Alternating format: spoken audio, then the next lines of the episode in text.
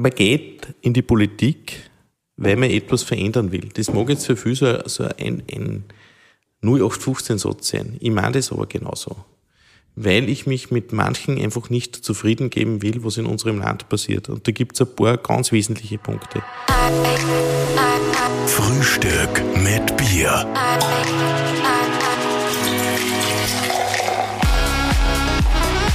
Herzlich willkommen zu einer neuen Ausgabe von Frühstück mit Bier, eine Spezialausgabe. Und zwar haben wir die Spitzenkandidaten der oberösterreichischen Landtagswahl ganz entspannt bei uns. Für ein Bier. Mhm. Und heute zu Gast, wir sitzen im Landhaus, ein wunderschönes Büro äh, und ein kühles Linzer Bier vor uns. Wie könnte es besser passen? Für Landeshauptmann Stellvertreter Manfred Heimbuchner. Grüß dich, dass du bei uns bist. Grüß dich, danke, dass ihr zu mir gekommen seid ins Büro voll. und dass wir ein Bier trinken können. Stoßen wir mal an. Prost. Wer Bier trinkt, unterstützt die Landwirtschaft, heißt Ja? Ja, ja alter Spruch. Trinkst du gerne Bier privat? Oder auch ja. dienstlich? ich trinke immer gern Bier, ich trinke immer gern Wein. Also ich trinke jetzt aber nicht immer nur Bier und Wein. Wasser und Kaffee auch. Und am Morgen Tee, das ist ganz wichtig. Aber ein Bierchen geht immer. Am Morgen Tee ist so ein persönliches Ritual, oder? Ja, ich trinke am Morgen einen Tee. Das ist gut für den Magen. Äh, wenn ich direkt auf dem nüchternen Magen einen Kaffee trinke, das tut mir eigentlich nicht gut. Was ich trinkst du für einen Tee? Da einen ganz einen gesunden. Einen, einen Weißdornblütentee. Ja, pur. Der Weiß, Weißdornblätter oder Weißdornblüten oder Blätter, ganz gut. Weißdorn jedenfalls.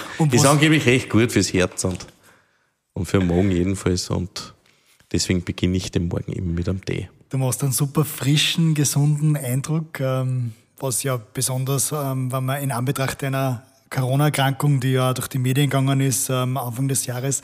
Wie geht's dir jetzt? Das ist eine ganz wichtige Frage. Nein, mir geht's wirklich gut. Mir geht's äh, so gut wie vor der Erkrankung. Und Gott sei Dank bin ich so fit. Ich weiß, dass das nicht selbstverständlich ist. Darum sage ich Dankeschön dem Herrgott. Äh, man braucht immer ein bisschen Glück im Leben. Und ich habe sehr gute ärztliche Behandlung genossen und die Pfleger und Physiotherapeuten im Kepler Universitätsklinikum. Also, wenn es die nicht gegeben hätte, dann war ich halt nicht so fit. Also mhm. Also deswegen nur mein großes Dankeschön. Manchmal braucht man ein Glück im Leben. Mhm. mhm. Schön, dass du jetzt da bist, so fit. Mama. Ja, ist er, ist er wirklich schön. Für, die, für mich, für die Familie vor allem und, und auch so? für meine Freunde, dass es mir wieder so gibt. Mhm. Wie ist das so eine Corona-Erkrankung? Wie kann man sich das vorstellen? Also, wir sind ja Gott sei Dank noch vorbeigeschrannt an dem. Wie, wie hast du gemerkt jetzt halt, dass das geht jetzt in Stein? Also da, da muss ich jetzt die ärztliche Hilfe aufsuchen. Wie ist da da gegangen? Ich habe es eigentlich selber gar nicht gemerkt. Äh, das ist schwer zu erklären. Ich war auch Wochen daheim, äh, nachdem ich den, diesen positiven PCR-Test gehabt habe. Und am Anfang war das wirklich nur wie ein grippaler Infekt. Ja, mal so ein bisschen müde abgeschlagen. Es ist dann schon ein wenig schlechter geworden. Aber ich hätte mir nie gedacht, dass ich ins Krankenhaus muss. Und äh, ich habe von einer Bekannten so ein Sauerstoffsättigungsgerät bekommen. Mhm. Am Finger ist das so? Genau. Ja. Das ist so am Finger, so, so wie Glipser. Und das hat einen katastrophalen Wert angezeigt, angezeigt so gegen 80 Prozent. Ah, also ja da sollst du eigentlich schon lange im Offiziell Krankenhaus bist du schon tot, ja. Und äh, da haben sie gesagt, das Gerät funktioniert nicht und ich bin dann mit der Rettung, aber jetzt auch ohne Blaulicht oder so, sondern ganz normal abgeholt worden und war dann auf der Normalstation äh, noch einige Stunden und dann hat sich aber die Situation so extrem verschlechtert. Da haben sie mit mir Lungen-CT gemacht, also alles genau untersucht, dass es einmal einen ordentlichen Befund gibt. Und dann habe ich mir gesagt, dass ich äh, auf die Intensivstation verlegt werde aber zur Überwachung sozusagen, weil es da andere Geräte natürlich gibt. Aber da war auch noch nicht klar, also mir zumindest nicht, dass ich intubiert werde oder in den Tiefschlaf versetzt werde. Und auf den geplanten Weg äh, auf die Intensivstation ist mir dann offensichtlich schlagartig so schlecht gegangen. Ich kann mich aber nicht mehr daran erinnern. Ich geht das so schnell? Das dürfte total schnell gegangen sein. Das ist so, dass der Körper sehr lang kompensiert. Mhm. Und weil ich auch an und für sich ja immer ein gesunder Mensch war und das kompensiert sehr lange. Nur wenn es nichts mehr zum Kompensieren gibt, dann fällt man ab und dann kann es sehr schnell zu einem Multiorganversagen kommen und da kannst du schnell sterben. Also da bist Wahnsinn. du, da war ich nicht weit davon entfernt.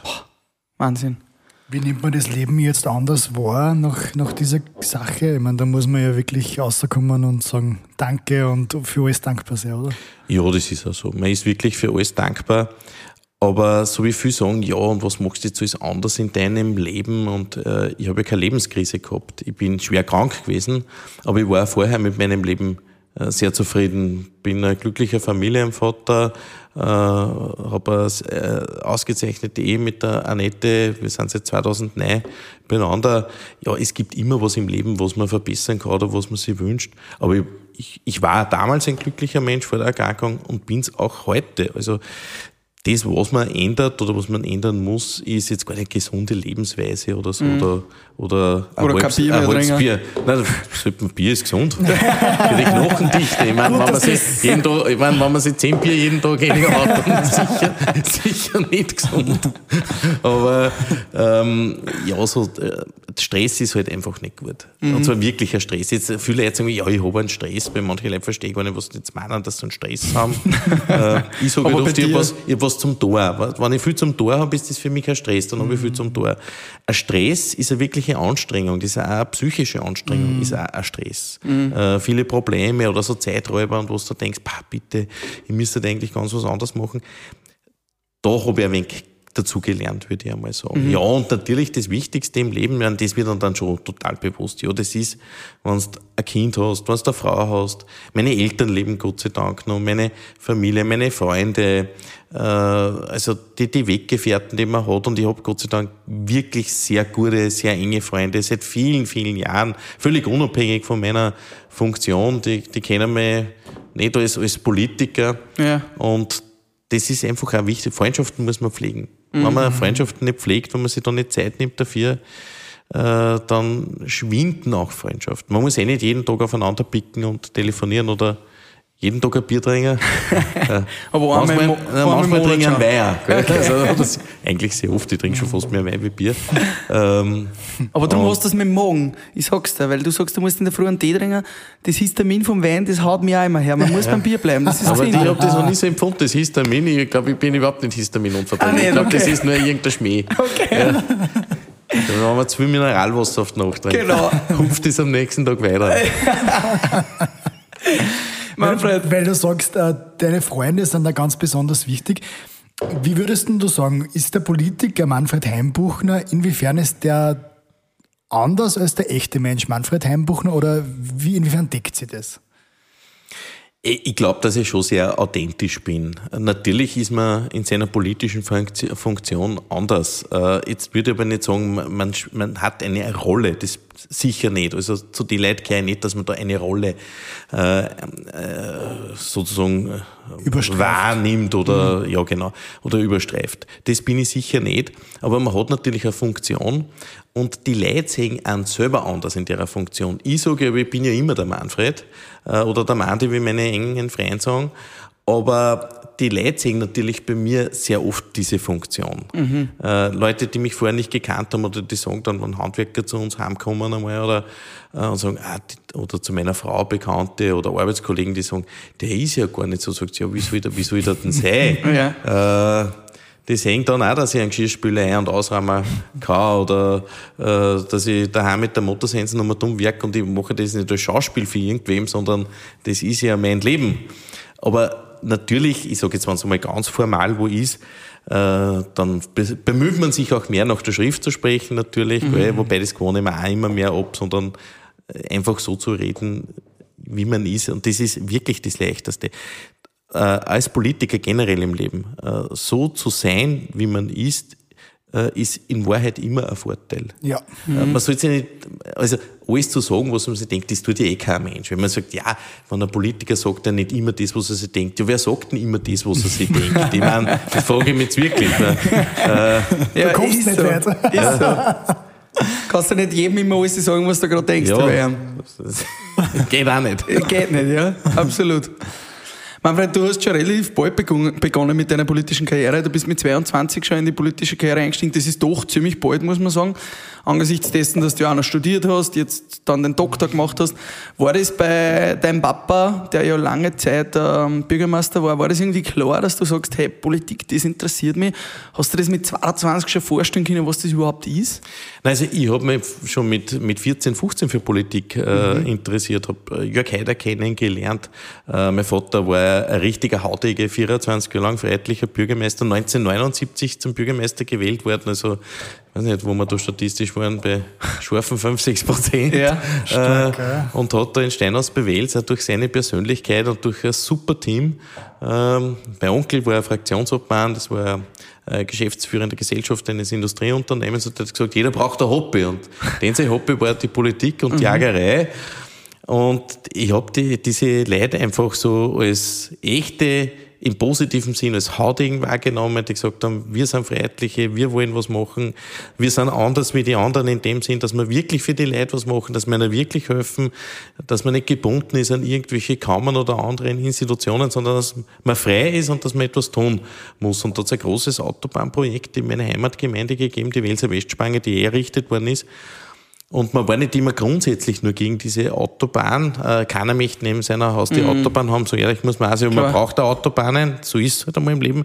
Aber man war mit dieser Trassenführung einfach nicht einverstanden. Und da hat es dann einige Unterstützer gegeben, einen ehemaligen Botschafter in Steinhaus, der Otto Eiselsberg war Botschafter in Moskau, in Paris. Und da habe ich schon dabei sein dürfen, wie sich mein Onkel und mein Vater mit dem, mit dem damaligen Botschafter unterhalten haben.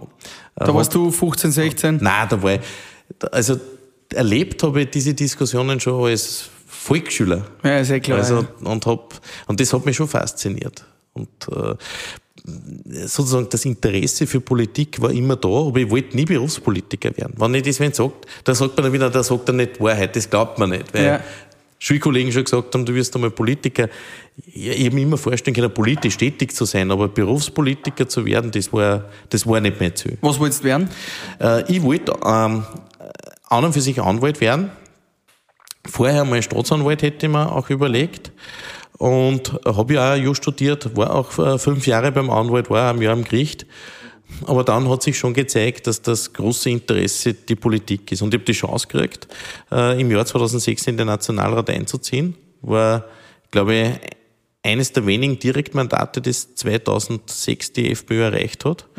Mit hab- 28 Jahren warst du sicher damals der Jüngste, oder? ich war der ja Jüngsten. damals der Jüngste Ja. und hat, hatte, glaube ich, sogar die drittmeisten Vorzugsstimmen sogar in der FPÖ. Boah, ja. Also, und ich habe diese Chance wahrgenommen und es hat mir einfach irrsinnig getaugt. Es hat mir viel Freude bereitet. Man hat mir auch äh, Verantwortung übertragen. Ich war damals im Eurofight-Untersuchungsausschuss. Und das war schon was, was du die ganzen Politiker, die du vorher wirklich nur vom Fernsehen kennt hast, du bist dann selber dort in diesen Gremien gesessen und hast da gesehen, ja, dass das ein Handwerk ist, das man wirklich erlernen muss. Das ist nicht, äh, wenn du für das nicht geboren bist und wenn du das nicht, auch nicht bereit bist aufzunehmen, wie das wirklich funktioniert, dann wirst du in der Politik total scheitern. Und wenn du das alles an dich selber heranlässt, wenn du glaubst, jeder Angriff, der erfolgt, in einem Parlament oder auf der Straße, wenn ich wer deppert auch, dass das dir gilt, ist aber es gilt mir gar nicht. Da zum Beispiel, da ist schon so, dass ich sage, da äh, stülpe ich dann eine Hülle drüber, weil da sage ich, wenn ich nicht ein Politiker war, sondern wirklich nur der Manfred ich dann sage ich vielleicht einer, der, der, der, das denkst du vielleicht ab und zu mal, aber, aber ich denke mir, dass man die Leute, da wer die da wirklich angreift und ganz deppert aufliegt, das ist ja nicht ganz, ganz wenige, Gott sei Dank, aber äh, da, da denke ich mir, der, der meint nicht mich wirklich, sondern da steht FPÖ-Politiker rum und den hätte er halt jetzt am liebsten vielleicht eine, Entschuldigung, wenn ich das jetzt so offen sage, am liebsten hätte er mir vielleicht einen in die Goschen reingehauen, gell. Oder er hat sich ja schon gesagt, ja, leid, gell. Da gibt's ja immer wieder irgendwelche Typen, die sagen, äh, was er sich, die erkennen die Augen ausgerotzt, ausgerotzt oder dezent eingehauen oder beschimpfen meine Frau oder sonst was. Aber ich höre das oft schon. Ich, ich selber höre das gar nicht mehr. Wie ist denn das, wenn man so jung Familienpapa ist? Der Sohn ist ja, dürfte erst drei, vier knapp sein. Dreieinhalb Drei, ist er da. dreieinhalb. Äh, und, und die Frau daheim hat und, und hat man da auch manchmal Angst, wenn solche Leute daherkommen und solche Sachen sagen, vielleicht auch online die Leute bedrohen, im, Internet geht's ja nur mehr leichter. Hat man da manchmal auch Angst und denkt sich, hey, weiß nicht, gibt's da Polizeischutz auch für die Familie oder wie, wie ist das? Ja, es hat einen Fall gegeben, der war wirklich sehr ernst und der hat mich sehr tief betroffen und bewegt. Ähm, die Eltern von einem ehemaligen höchsten Beamten von mir äh, wurden in Linz-Urfa von einem wahnsinnigen Fundamentalisten, islamistischen Fundamentalisten an Tunesier umgebracht. Und der Grund für diesen Mordanschlag war, dass sie in ihrem Haus ein Bild von mir gehabt haben. Mit ihrem Sohn, ein hoher Beamter, ganz ein liebenswürdiger, netter Mensch, ein absoluter, äh, ja, ein absoluter toller Mitarbeiter des Landes Oberösterreich, führender Mitarbeiter, ist jetzt schon in Pension, äh, der Gottfried. Und äh, da ist mir erst bewusst worden, was alles passieren kann. Und der hat, wie gesagt, da ein Bild gesehen. Es waren keine Freiheitlichen gewesen, sondern einfach, wenn man sie kennt, wenn man ja. sie persönlich kennt. Das ist ja, äh, man sucht sie ja nicht Freundschaften oder Bekanntschaften nach, nach politischer Gesinnung. Das habe ich mhm. mein Leben überhaupt nie gehabt. Mhm. Also Gott sei Dank Freunde, die andere politische Gesinnungen haben. Ich sage, meine Roten sind die Freundschaftsfreunde. Gibt ein paar Schwarze, aber grüß Gott, gell? Andere freiheitlich und kenne auch, gibt es auch ein paar Grüne, mit denen ich auch gut verstehe. So soll's, meine, meines Erachtens soll es ja genau so sein. Ja. Aber das war ein Wahnsinn, weil da Leute umgebracht, wirklich bestialisch umgebracht worden sind. Und da war dann schon die Diskussion, ob nicht andere Sicherheitsmaßnahmen an mir gegenüber getroffen werden sollten, auch der Familie gegenüber. Ähm, ich sage jetzt aber dazu, ich will das gar nicht. Also wenn es da konkretere Verdachtsmomente geben würde, ja gut. Ich gehe aber nicht ängstlich durchs Leben. Mm. Man muss halt vorsichtig sein, man muss aufpassen. Ähm, man, sollte, man muss seine Familie auch schützen, mm. aber ich tue mir nicht einigeln oder sonst was. Ich habe dort, wo ich wohne, gute Nachbarn, die passen, die passen auf. auf. Also nicht irgendwelche Figuren immer rumrennen, aber ich wohne am Land draußen, da fällt das eh sofort auf. Ja. Wenn da einer nicht ganz, ganz herkehrt, sagen ja. wir es einmal so, oder sich eigenartig benimmt. Mhm. Aber ansonsten, mich kannst beim Wirt genauso normal anreden. Das ist, äh, wenn das nicht mehr geht, dann muss ich aufhören mit der Politik. Mhm. Das, weil das möchte ich nicht. Also, ich möchte schon halbwegs normal leben können. Und es gibt ein paar Dinge, die mache ich nicht. Also alleine nach 22 Uhr sich groß wo bewegen im urbanen Raum. In der Stadt? Ich nicht, ja, das ja, mache ich nicht. Äh, da ist schon passiert, dass schon Glasl nach mir geflogen sind. Aber das sind, Aus, das muss man sagen, das sind Ausnahmen. Das sind echte Ausnahmen, das ist nicht die Regel. Das passiert da nicht Findest du, Tag. dass sich das in der letzten Zeit verstärkt hat oder eher verringert? Ja, in der letzten Zeit war eh nicht so viel ja. los jetzt mit Corona und mit mhm. dem Lockdown, da ist mir das, da war eher wenig. Aber es war eine Zeit lang einmal, das war so 2015, wie die, wie die Landtagswahl war, wo wir extrem einen Höhenflug gehabt hat, die FPÖ, da, warst, da hast du das schon gemerkt. Also mal von mir Bierflaschen detoniert in der Altstadt und so Geschichten. Mhm. Und ich denke mir immer, muss das sein? Wir leben in einer Demokratie, es muss mir eh keiner mehr. Es geht eh nicht um das. Ich muss eh nicht der äh, Beliebtheitskönig für alle sein. Aber wenn ich wen, sagen wir mal, nicht so schätze, ja, dann gehe ich halt dem aus dem Weg oder schmeiß ein Kapierglasel noch. Man tut das überhaupt nicht. Ich finde, Gewalt ist das Schlimmste, was es gibt. Mhm. Das ist wirklich das Schlimmste. Das muss man schon auch, ich glaube, einfach klar auf die Kinder lernen, Gewalt ist, kann nie eine Lösung sein. Du hast ja äh, am Beginn deiner politischen Karriere vor allem, vor allem auch gegen Jugendkriminalität äh, agiert, oder? Das ist ein wichtiges Thema gewesen. Ja, das ist mir immer ein wichtiges Thema gewesen, schon aus meiner äh, zivilen beruflichen Laufbahn her gesehen. Als und, Jurist? Ja, und, und vor allem, da, da hast du schon alle Fälle gesehen, wo du gedacht hast, wie geht das überhaupt oder wie gibt es das überhaupt. Und ich habe immer eine ganz äh, eine strenge Sichtweise äh, Suchtgifte gegenüber gehabt. Da können Existenzen so ruiniert werden. Sagen dann sicher für, die sagen, und ihr trinkt jetzt ein Bier, gell, das ist auch irgendwie ein, ein Rauschmittel. Aber da gibt es schon Unterschiede. Gell? Und nur weil es auch viele Probleme mit Alkohol gibt, mit Alkoholmissbrauch, darf man nicht ein anderes Rauschgift oder Suchtgift ver verharmlosen. Ich glaube, das ist auch eine große Gefahr in unserer Gesellschaft. Ähm, da kann schon viel passieren. Wenn du da mal Kinder gesehen hast, die Crystal mhm. Meth genommen haben und dann völlig verunstaltet sind, schwerste gesundheitliche Schäden nach sich ziehen, äh, da sage ich, da ist ein, ein Bier beim Zeltfest äh, oder beim Feuerwehrfest schon was anderes. Und wenn es vielleicht einmal ein Bier zu viel ist. Aber mhm. das ist schon immer was anderes. Mhm. Ähm, aber ich sag trotzdem, da muss man sehr drauf aufpassen. Alles, was Suchgiftmittel betrifft, harte Getränke und alles Mögliche. Also Marihuana würdest du auch nicht legalisieren? Nein, ich bin, ich verurteile jetzt keinen, wer einer mal ein Joint probiert hat oder was. Ich meine, deswegen muss ich auch nicht wen einsperren. Äh, aber ich halte äh, Legalisierung für nicht richtig. Mhm. Und da gibt es auch viele Drogenexperten, die sagen, das ist auch nicht gut. Aber ich bin jetzt nicht einer, der sagt, wenn einer mal irgendwo einen Joint probiert hat, jetzt musst du, weiß nicht, musst du einen Führerschein nehmen und alles mögliche. Also da differenziert man dann schon noch. Was Ja, ich meine, man muss schon unterscheiden, was ist ein Vergehen und was ist ein Verbrechen. Also man darf nicht das Kind mit der Badwanne ausschütten.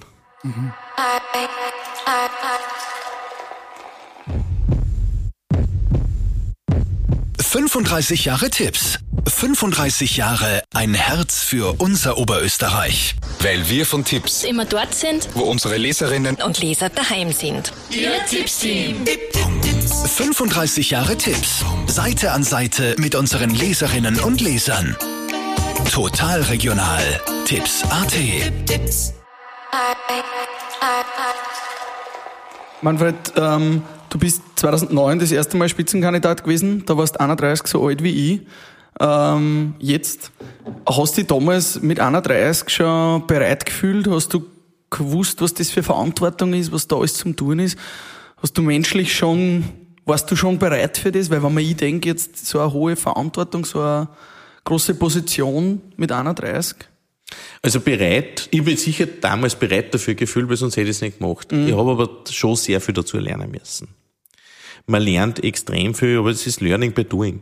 Irgendwo musst du in der Politik, du musst einmal einsteigen. Und ich kann mich noch recht gut erinnern, im, im Jahr 2009 haben wir gesagt, ja, wer ist das eigentlich, der junge Bursch, und was hat der für vor? Kein Kenner tut ihn keiner, gell? Das sind immer, du musst dir das in die medial ausschauen. gell? Es kommen ja immer die gleichen Argumente. Wer kennt den Spitzenkandidaten, das ist nicht bekannt.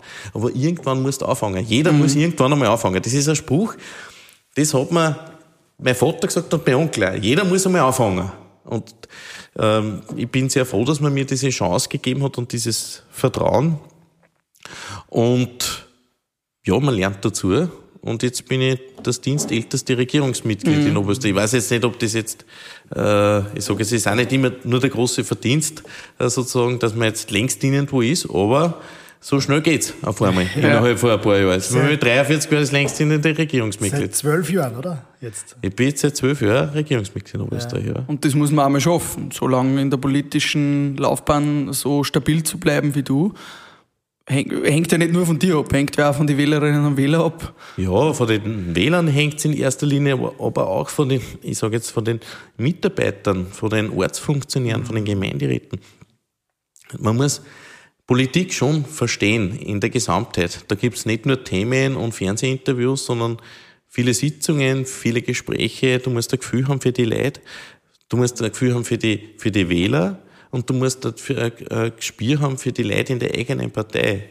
Was bewegt die? Und das ist nicht immer gleich. Nein, Es, ist, es gibt einen alten Satz von Friedrich Peter, langjähriger FPÖ-Obmann, richtiger Sör, der hat einmal gesagt, äh, Wählermeinung ist nicht gleich Funktionärsmeinung immer. Das stimmt. Du, Man kann auch wo einmal sich auf einem Irrweg befinden und sagen, ja, aber wie senken das die Leute jetzt eigentlich wirklich? Nicht, dass man die Leute noch den Mund redet, aber dass man vielleicht auch manches einmal falsch einschätzt. Und da braucht man sehr viel Gefühl, sehr viel Sensibilität.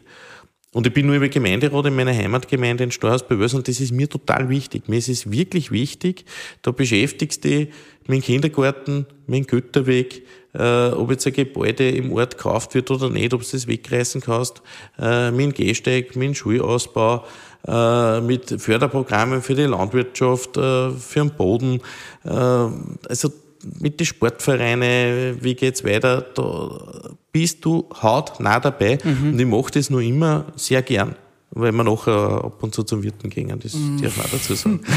Und da hast du auch quasi dann diese Meinung der, der Menschen einfach her, oder, oder wo, wo kriegst du diese Sensibilität her dann? Was Ja, es ist wollen? natürlich schon so, dass ich, äh, in der Landespolitik hast du nur viel Kontakt natürlich zum Normalbürger.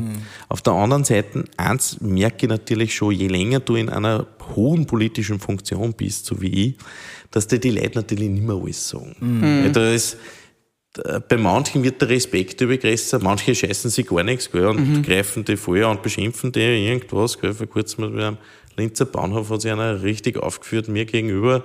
Und ja, was der. Ich habe halt dann zu ihm gesagt, schöne Hosen hast. Die hätte ich auch gern. Nein, weil du kannst ja nicht auf jeden Plätzchen einstecken. Ja. Das geht einfach nicht. Du musst über Humor beweisen im Leben. Sehr Ja. ganz wichtig, Humor. Was mich nur interessiert, du hast gesagt, innerparteilich ist es natürlich nicht immer ähm, einer Meinung.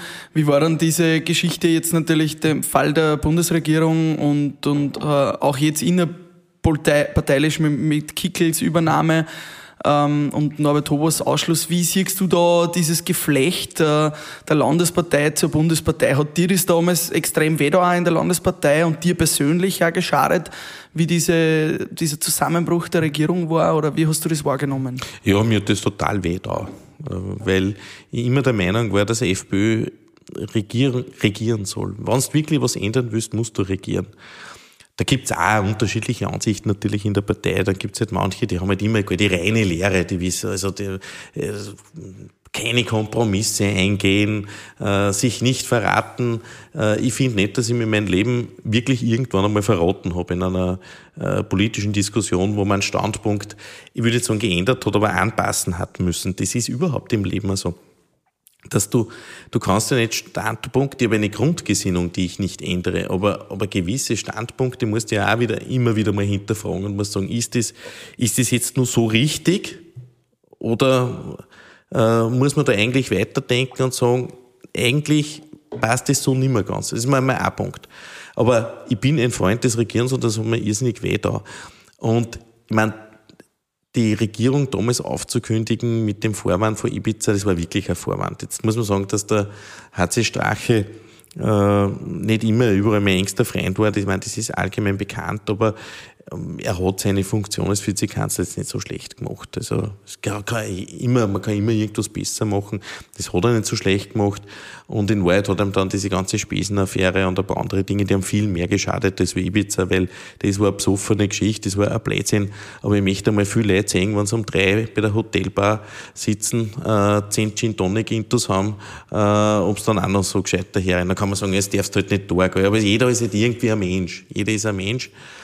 Und das hätte er halt nicht tun dürfen. Man hätte sich da auf solche Einladungen nicht einlassen dürfen. Mhm. Du musst schon wissen, mit wem du redest, wer sind deine Freunde und ich bin froh, dass ich mit solchen Leuten einfach nichts, mhm. mit, so, mit so irgendwelche komischen äh, Oligarchen oder irgendwelche anderen dubiosen Leuten habe ich einfach nichts zum tun, weil mich das nicht interessiert. Äh, ich habe Freunde, ich habe Bekannte, ich, ich will ja immer wissen, wer mit mir redet, wer ist das eigentlich. Und ja, das heißt, insofern muss ich sagen, das war dann ein Vorwand natürlich auch, wo der Kurz gesagt hat, so, und dann möchte man gleich Kickel auch mitwischen. Es hat keinen Grund gegeben, die Koalition wirklich aufzukündigen. Also hat Österreich nicht gut getan, dass man diese Koalition aufgekündigt hat. Sie hat positiv was weitergebracht. Wenn ich mir die jetzige Bundesregierung anschaue, ehrlich gesagt, da ist ja jeder nur mein Schatten seiner selbst. Mhm. Hast du über uns auch erkundigt, wer wir sind im Vorfeld? Weißt du, sagst, du willst immer wissen, mit wem du redest? Ich habe mir nur durchgelesen, ihr habt euch gemeldet bei der Birgit Turner. Genau, ja, genau. Und habe mir gedacht, das passt schon, das machen wir. Aber ich habe jetzt keine, Nein, ich hab keine Dossiers angefordert. so, so die Leute gerne. Ich denke mal, so zwei lässige, zwei lässige Typen und dann dreimal fragen, was heißt das Frühstück?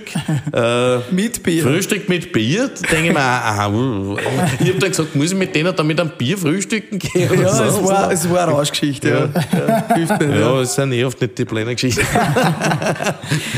Aber den nehme ich jetzt einmal an. Das war so eine Geschichte. Lieber Manfred, im jetzigen, äh, in der jetzigen Lage ist es ja so, mit Chatprotokolle, die veröffentlicht werden. Bist du da vorsichtiger geworden, na, was du kommunizierst via WhatsApp und mit wem du redest? Oder wie, wie Oder mit wem du schreibst?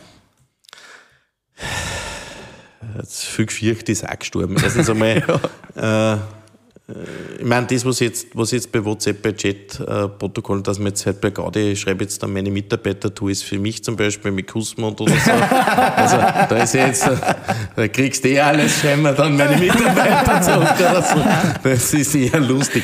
Aber äh, grundsätzlich musst du den Handy so verwenden, dass du äh, sagst, äh, das könnte auch, wenn du das verlierst oder es wird dir abgenommen. In der Zeitung Von dem kann man nicht ausgehen, in der Zeitung stehen. Aber ich meine, natürlich kommuniziere ich auch ab und zu was Lustiges oder mm. was Satirisches. Das mache ich genauso. Also äh, aufpassen. Ja. Ab und zu schickst du da einen, einen, äh, schickt er wie einen garstigen Witz, denkst du, den darfst du jetzt aber nicht weiterschicken oder so. Aber ich meine, ich finde, was ich schon bedenklich finde, es ist trotzdem ein Handy, ist auch eine Privatsphäre. Gell?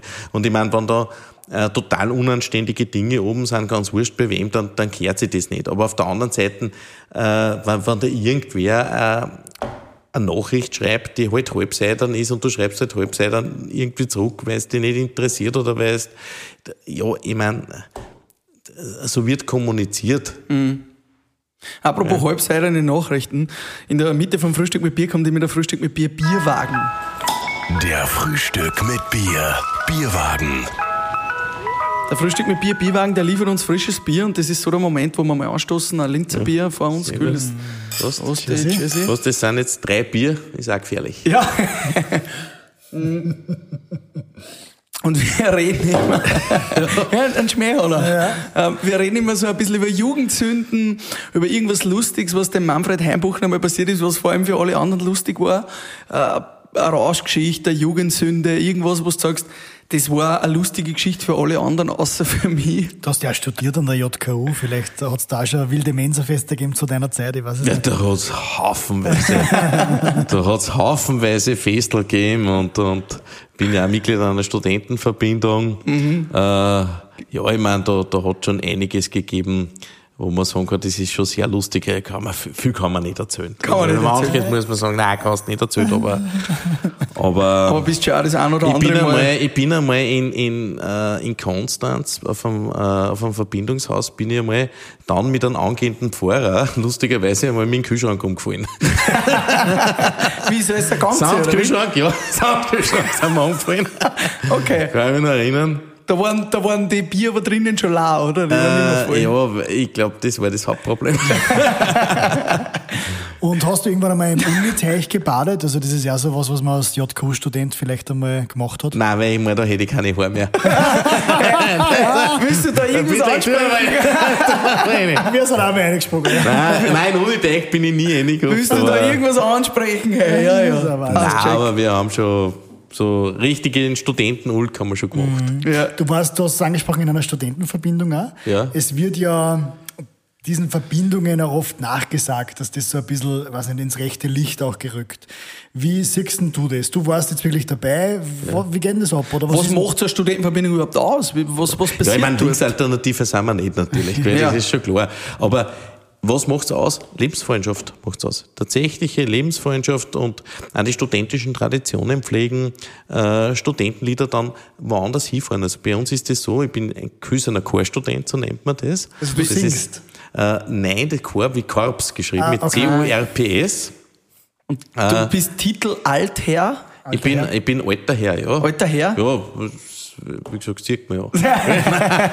ich bin alter Herr und darf dann die Jungen mitfinanzieren, macht man aber sehr gern. Also, und ich muss eins sagen, das war eine der, der besten Entscheidungen auch in meinem Leben, zu dieser Verbindung zu gehen, zum Chor Alemannia Wien zu Linz. Hab dort so viele wirklich liebe Freunde fürs, fürs Leben kennengelernt und vor allem, was das Schöne ist, das ist dieses Generationenübergreifende und das Lernen auch, wie Demokratie funktioniert, ein Konvent zu organisieren, äh, sich auch an, an Regeln zu halten und auch sich um andere auch zu kümmern. Und wer kennt eigentlich seine Spezies unter Anführungszeichen von seiner Studentenzeit? Recht viel gibt's da dann oft gar nicht. Und das ist das Schöne, dass wir das noch immer leben und ich, mir hat das sehr viel gebracht. Ich habe mich äh, mit, mit knapp 20 Jahren unterhalten, die mit Leuten, die erfolgreich in der Wirtschaft sind oder auch im öffentlichen Dienst, die da dann schon auch Dinge vernünftig erklären können und sagen, du denk da mal drüber nach, man ist ja als Junger, hat man sag Weiß ich, berechtigt, ja, man weiß alles und man hat recht, ich würde es nicht sagen, revolutionäre Ansichten habe ich jetzt nie gehabt, aber das, irrsinnig davon profitiert, dass da, da Leute, und dass das wirklich noch gibt, das generationenübergreifende. Schauen wir uns das in der heutigen Zeit an, wo gibt's das eigentlich? Also so ein No. richtiges Netzwerk einfach, wo du sagst, das war super für dich. Ja, wobei man sagen muss, das, was man dann wieder nachsagt, ja, das ist ein großes berufliches Netzwerk. Ehrlich gesagt, da ist jeder seinen eigenen Weg gegangen. Und gern unterstützt man mal wen, wenn wer sagt, "Hey, jeder einen Praktikumsplatz oder, weil jeder muss einmal anfangen und das nehme ich schon sehr ernst. Du musst junge Leute unterstützen, aber dann, ich sage jetzt die, die Linken, die dann immer behaupten, das sind die großen Netzwerke und im Köller wird gefeiert. Ja, ich meine, es feiern viel im Köller, gell? aber ich sage, wenn die meisten wissen, wie es bei uns richtig zugeht, und zwar lustig, äh, ich sag, dann würden sie uns gar nicht so unter Anführungszeichen so fürchten. Ich weiß gar nicht, ob ich das will. Es sollte eher ein bisschen ein Nimbus bleiben, aber in Wahrheit geht's um Lebensfreundschaft, es geht um studentische Traditionen. Äh, bei uns, wir fechten auch. Ich bin Mitglied einer schlagenden Verbindung. Du hast nicht mehr Äh, fechten? Nein, um Gottes Willen. Nimmer. Das, das Aber gibt ist die das, nicht mehr. also ist es so mit dem berühmt-berüchtigten Schmiss, dass man dann irgendwie sie gegenseitig äh, ins, ins Gesicht einen Schmiss verpasst? Nein, das, ja, das, da gibt's ganz bestimmte und ganz enge Regeln. Das ist ja eine sehr alte Tradition. Das geht eigentlich darum, dass man Mut beweist. Das gebe ich ja zu. Ja, das ist sicher was Archaisches. Ich sag, muss man nicht verstehen. Wenn man es da hat, so wie ich, dann versteht man es. Aber man muss, ich, ich mache überhaupt keinen Vorwurf, der sagt, ich halte von dem nichts. Was ist das eigentlich? Ich habe damit überhaupt kein Problem. Das, man muss das nicht verstehen. Man muss nicht immer alles verstehen. Aber das gehört auch zu einer liberalen Gesellschaft dazu, dass sich jeder in einer Gemeinschaft anschließen kann, wo er sagt, da fühle ich mich wohl und das mache ich. Und hast du einen Schmiss? Also, Ja, ja, ich habe einige. das heißt, da hast du wirklich mit, mit scharfen Waffen quasi gekämpft und hat man keinen Helm auf. So kann man sich das vorstellen. Nein, aber ich sag, Fußballspielen ist gefährlicher. Stimmt, hat auch jeder Christenskreuzband. also, also eine Norm. Oder Wakeboarden. Tut nicht. Oder Wakeboarden, Das okay. ist nicht so, ist nicht so Ja. tragisch. Aber wenn du da ein großes Bandel reißt oder ein Meniskus reißt, da hatscht wirklich dein Leben lang umeinander. Oder wenn du beim Fußball wirklich schwer gefault wirst, Ja. ist das ganz was anderes. Die Studentenverbindung äh, ist, ist natürlich auch ein Umfeld, in dem man sich bewegt. Als Politiker bewegt man sich ja ständig in Umfelder und wir haben irgendwie gelernt, so, man ist der Durchschnitt der fünf Menschen, mit denen man sich am meisten umgibt. Was ist so dein einflussreichstes Umfeld? Ist das, kommt das privater Natur eher her? Sind das nur die alten Freien? Sind das die Studentenfreunde? Sind das die Mitarbeiter? Wo würdest du sagen, wer sind so deine einflussreichsten Leute, die um dich auch deine Meinung mitbilden? Ja, also das sind, in, in der Politik sind das diejenigen, mit denen man sich tagtäglich austauscht. Also das ist so, dass das mein engeres Umfeld sind. Meine Regierungskollegen in der FPÖ, der Clubobmann, der Bürgermeister von Wös, der Andi Rabel, äh, die Stellvertreter, die Mitarbeiter natürlich in meinem Büro, die Büroleiter, in der Landesgeschäftsstelle, die organisatorisch äh, mich seit vielen, vielen Jahren begleiten. Und dann hat man natürlich auch Privatfreunde, an das eine oder andere Mal durchaus ihre Meinung, Gott sei Dank, sagen, was sie für richtig und was sie für falsch halten. Aber es ist, da ist nicht immer der gleiche Kreis, das muss man ganz ehrlich sagen. Das heißt, du holst da schon, wenn man es jetzt auf Social Media umwälzt, da ein bisschen eine Bubble von überall. Also du schaust schon, dass du überall deine, Ja, deine meine, Meinungen herbekommst. Ja, natürlich. Ich meine, ich weiß auch, dass also äh, äh, Facebook nicht die pure Wahrheit äh, jeden Tag ist. Das ist mir schon klar. Äh, und dass man da auch bei den Kommentaren, die zum Teil erfolgt, sehr vorsichtig sein muss. Gell? Äh, wenn das ist auch nur ein Teil der Welt. Überhaupt Social Media, ich weiß, dass das total wichtig ist für die Politik. Aber noch viel wichtiger ist der wirkliche, der persönliche Kontakt, weil wenn ich in die Augen schauen kann und mit dem ich eben, Ein ist das Bier aber schon aus. Ja. Äh, muss man Halleluja. ein Bier aufmachen. äh, weiß nicht, ob sie so erwachsen schon sind, dass nur du mal noch trinken darfst. Ah ja, das geht sich schon aus. das Machen wir noch eins auf. Machen wir uns auf, ja sicher. Und Machen wir uns auf. siehst, du bist der Meister. Auf Ich komme auch vom Land. Ja, Ich bin ein Wirtsbur. Ja, das, Weißt du, wenn ich als Wirtsbur das Bier nicht aufmachen kann, ohne, ohne Öffner, dann wird's Ja. kritisch, dann verkaufen wir nichts. das stimmt. Ich kann es mit dem Feuerzeug, obwohl ich eigentlich nicht rauche. Du Manfred, was ist jetzt so der politische Mission? Also warum bist du eigentlich in Politik gegangen? Gibt es irgendwie so ein Thema, wo du sagst, das ist mir besonders wichtig, das wollte ich weiterbringen? Gibt es irgendwie so eine Vision oder eine Mission, wo du Auch sagst, fürs Land Oberösterreich natürlich Ja. jetzt angesichts der Wahlen.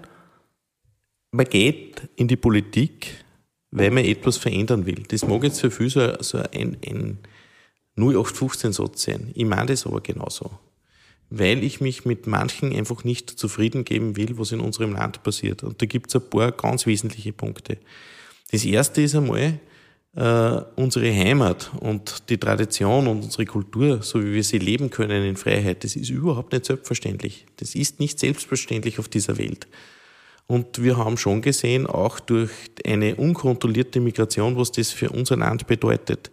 Die, die nämlich von der großen Freiheit sprechen auf die Linken und sich so liberal geben, die sind das oft überhaupt nicht. Die sind oft überhaupt nicht tolerant.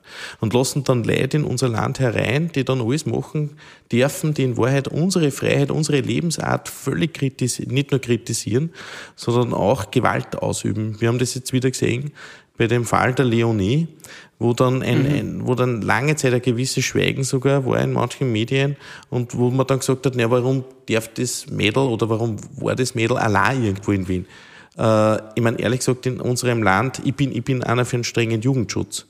Aber selbst wenn ein zehnjähriges Kind irgendwo auf, aus welchem Grund auch immer, wenn es dunkel ist, unterwegs ist, es darf in diesem Land niemanden ein Haar gekrümmt werden. Mhm. Und das ist wirklich was, äh, wo ich sage, ich möchte in Zukunft auch sicherstellen können, dass man in Frieden, in Freiheit auch und in sozialer Sicherheit sein Leben gestalten kann.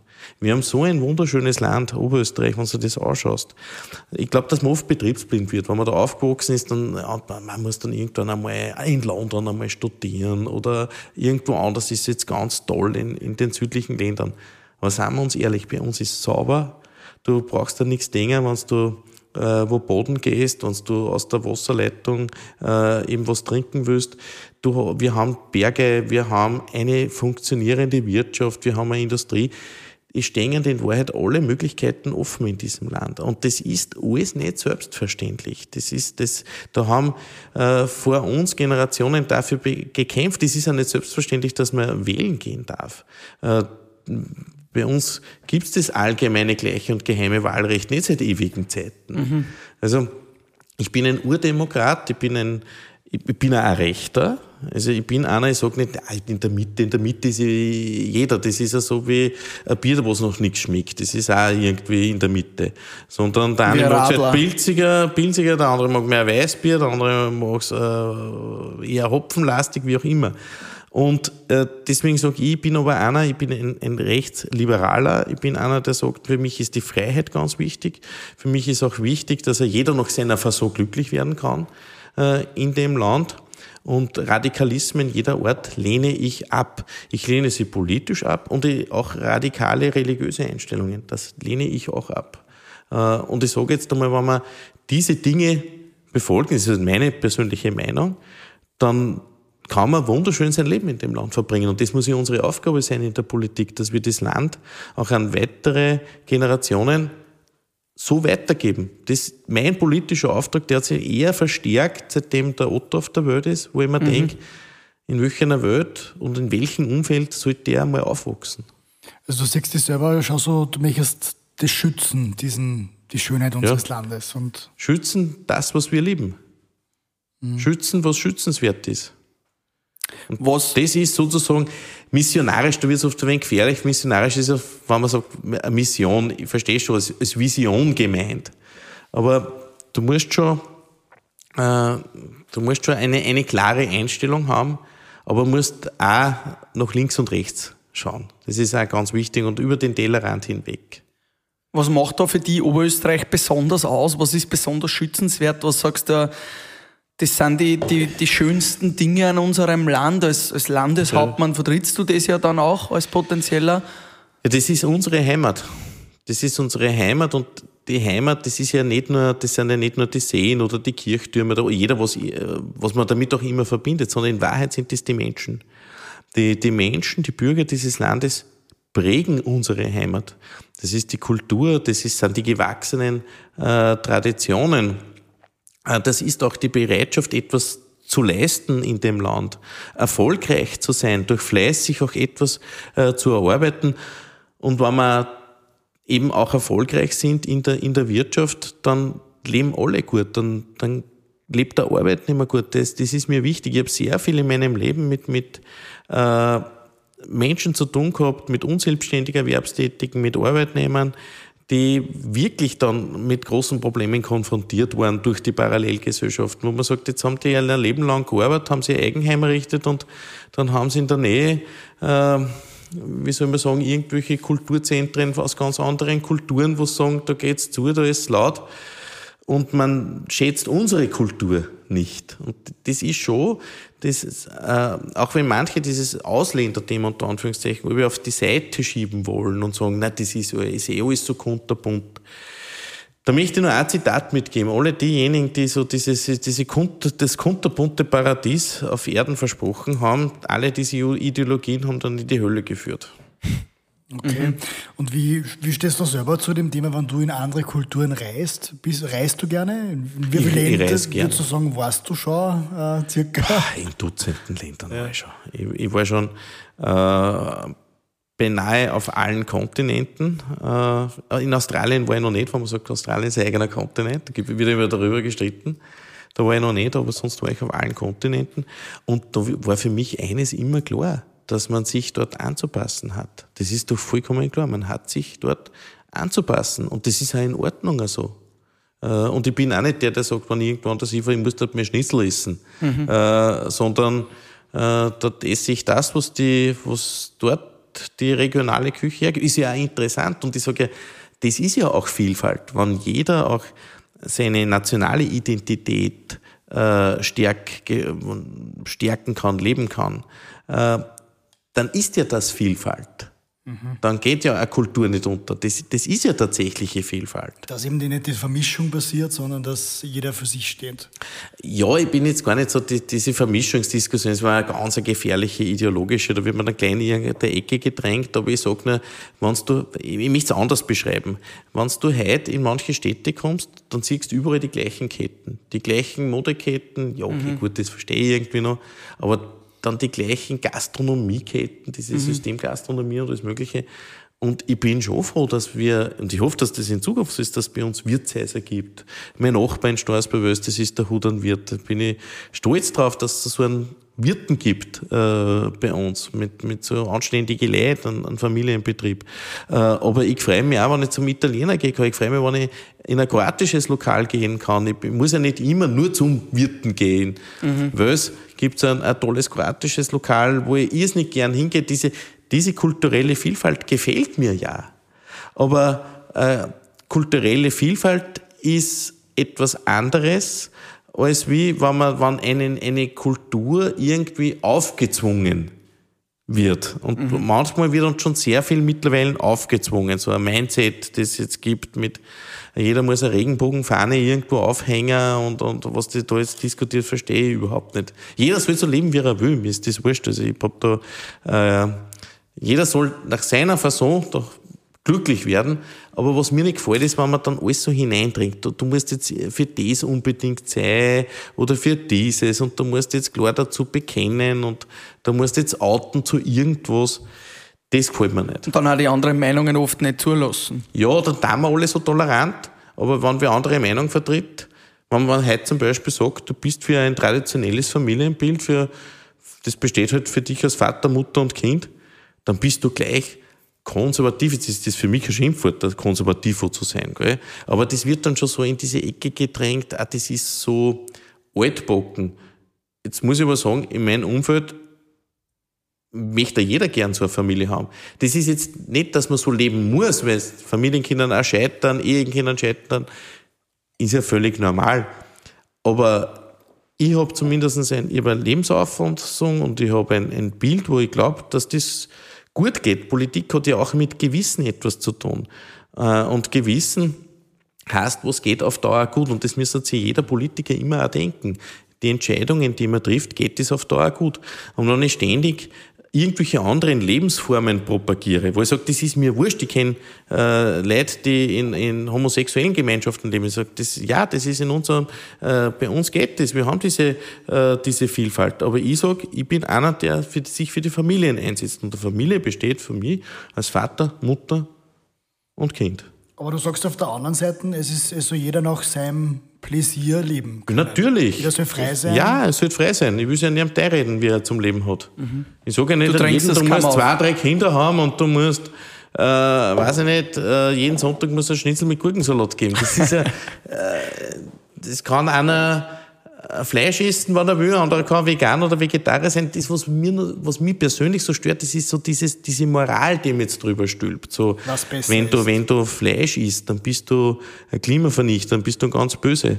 Und wenn ich sage, ja, aber ich esse das Fleisch von einem äh, Almochsen aus Oberösterreich und wenn wir die Almwirtschaft nicht hätten, dann hätten wir übrigens nicht die freien Flächen auf den Bergen, dann hätten wir dort übrigens auch viele Pflanzen nicht, weil das ja wichtig ist. Und wenn wir die Almwirte nicht hätten, dann verwaltet das. Dann haben wir übrigens da auch weniger Vielfalt, weniger an Kulturlandschaft. Zum Beispiel Tiertransporte, bist du da dafür oder dagegen?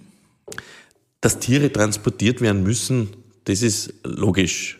Weil es müssen, Tiere werden gegessen, werden auch zu Schlachthöfen gebracht. Aber ich verstehe deine Frage schon richtig.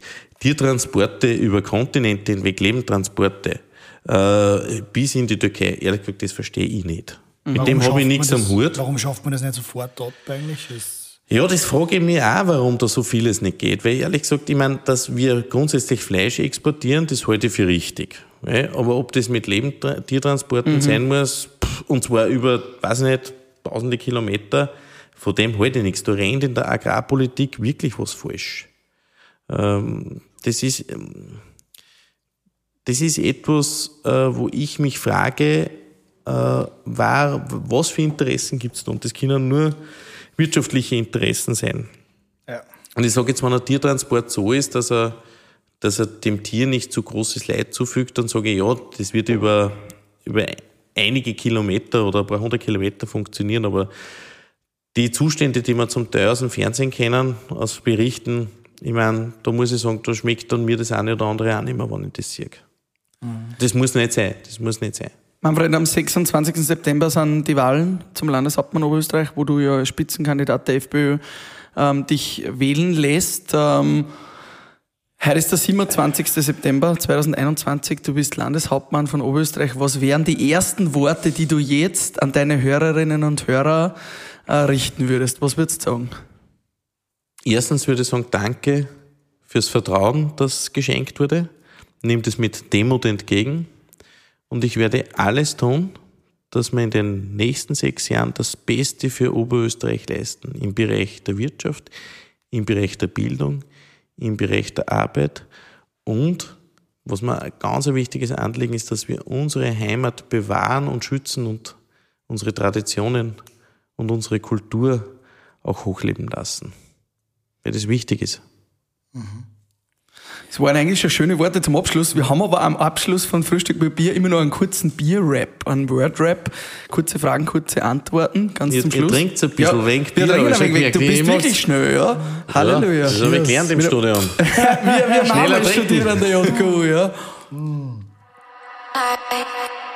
Bier Word Rap.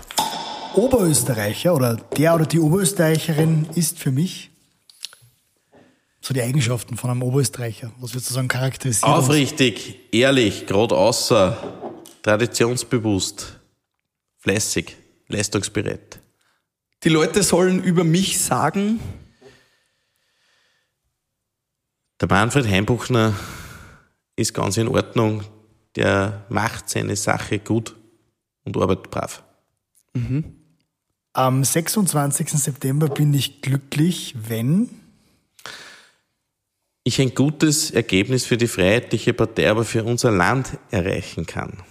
was, was ist ein gutes Ergebnis? Das ist über 20 Prozent und zweitstärkste Kraft bleiben. Und ja, abschließend fragen wir immer noch, ein Frühstück mit Bier hättest du gerne mal mit lebendig oder tot, ganz wurscht wer, wen, wen würdest du gerne mal noch mal treffen zu einem Frühstück mit Bier? Helmut Schmidt. Aber leider ist er schon tot. Und Schmidt, spannend. Wieso? Helmut Schmidt ist eine derartige Persönlichkeit gewesen, ein, ein Sozialdemokrat, aber in Wahrheit in erster Linie ein Hanseate.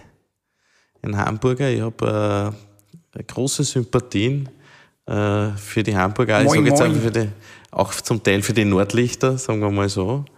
Ähm, und ich, ich kann dieses Hanseatische, das sind echte Sörs. Und Hamburg liegt ja nördlich, sogar nördlicher als wie London, glaube ich sogar. Und als Herausgeber der Zeit, äh, ich habe die Zeit Schüler schon sehr gerne äh, gelesen, ist mir jetzt ein bisschen zu linksliberal geworden, die, die Zeit. Aber was ich meine, über den Tellerrand hinblicken, hinausblicken. Und der Helmut Schmidt hat, äh, ich, ich, muss ja froh sein, dass die SPÖ so Helmut Schmidt nicht hat. Mhm. Und in Wahrheit die Ansichten des eines Helmut Schmidt ablehnt, mhm. ablehnt weil das war noch, das war ein wirklich guter Politiker. Und er hat äh, auch äh, sehr, sehr schwierige Situationen meistern müssen. Die Hochwasserkatastrophe in Hamburg, mhm. Sturmflut, die RAF, äh, Linksterroristen in den 70er Jahren. Also hat mir vom Auftreten gefallen. Und vor allem so ganz politisch korrekt war er auch nicht. Aber sie niedergeraucht hat mit seinen Mentholzigaretten. Das waren ja die legendären ja. Auftritte im TV, wo er ja. geraucht hat, wo keiner mehr rauchen hat dürfen. Ja. Sehr, so geil. Ja. Und ähm, jetzt ist es mir abgefallen. Heb's auf. Heb's auf. Wir machen eh schon Schluss, würde ich sagen. Ja, eine Frage habe ich noch gehabt. Ah, eine Frage noch. Hast du du wieder Bier schenken? Manfred, schenk mir mal ein. Dir schenken ja, weil du hast nicht mehr, ja. du hast nicht mehr recht viel. Mal, du kriegst auch noch. Danke. So ein Linzer Bier jetzt da ist oh, schon gut, gell? kann man schon ja, gut, gut in den Tag starten. Super. Tschüssi. Prost. Cheers, Prost. Wird ein lustiger Tag heute. Manfred, du hast vorher gesagt, Politik ist Handwerk. Ähm, was macht das Handwerk für dich aus? Was, was sind die wesentlichen handwerklichen Eigenschaften eines Politikers? Man muss ein Allround-Wissen haben in der Politik. Man muss äh, bereit sein, sehr viel Zeit auch zu opfern und mit Menschen Kontakt zu halten und äh, immer zu wissen, wenn man etwas erreichen will, wie weit kann der politische Mitbewerber, der politische Partner auch in einer Koalition gehen. Man muss auch partizipierend denken können. Denn ständig einen politischen Partner zu überfordern mit irgendwelchen Dingen, das geht auch nie gut. Und äh Vielleicht noch was? Wir müssen schon Schluss machen, glaube ich, oder? Für lieber. Eine Frage noch. Wir kommen ähm, ewig weiter drin. Ja. Was war so die größte oder ist so die größte Lehre, die du aus der Politik gezogen hast für dich selbst als Mensch? Man muss sich treu bleiben und äh, einmal der Giegel, einmal der Gogel. und das muss okay sein für einen. Das muss für, es geht nicht immer nur bergauf. Und, äh, sondern man muss immer wieder die Situationen neu bewerten. Und Politik besteht nicht nur aus Wahlen gewinnen, sondern konsequenter, strategischer und struktureller Arbeit. Und man muss immer die Bürger im Blick haben. Alles, was man macht, macht man für dieses Land und für die Bürger in dem Land. Super. Manfred Heimbuchner, ein sehr entspanntes und sehr ehrliches, wirklich äh, faszinierendes Frühstück mit Bier. Wir wünschen dir viel Glück am 26. September und äh, ja, hoffentlich sehen wir uns dann bald wieder mal. Danke dir. Ich sag danke, Prost nochmal, super Idee gewesen und Prost, cheers. Danke Prost. fürs Gespräch. Cheers. Danke, Manfred. Frühstück mit Bier.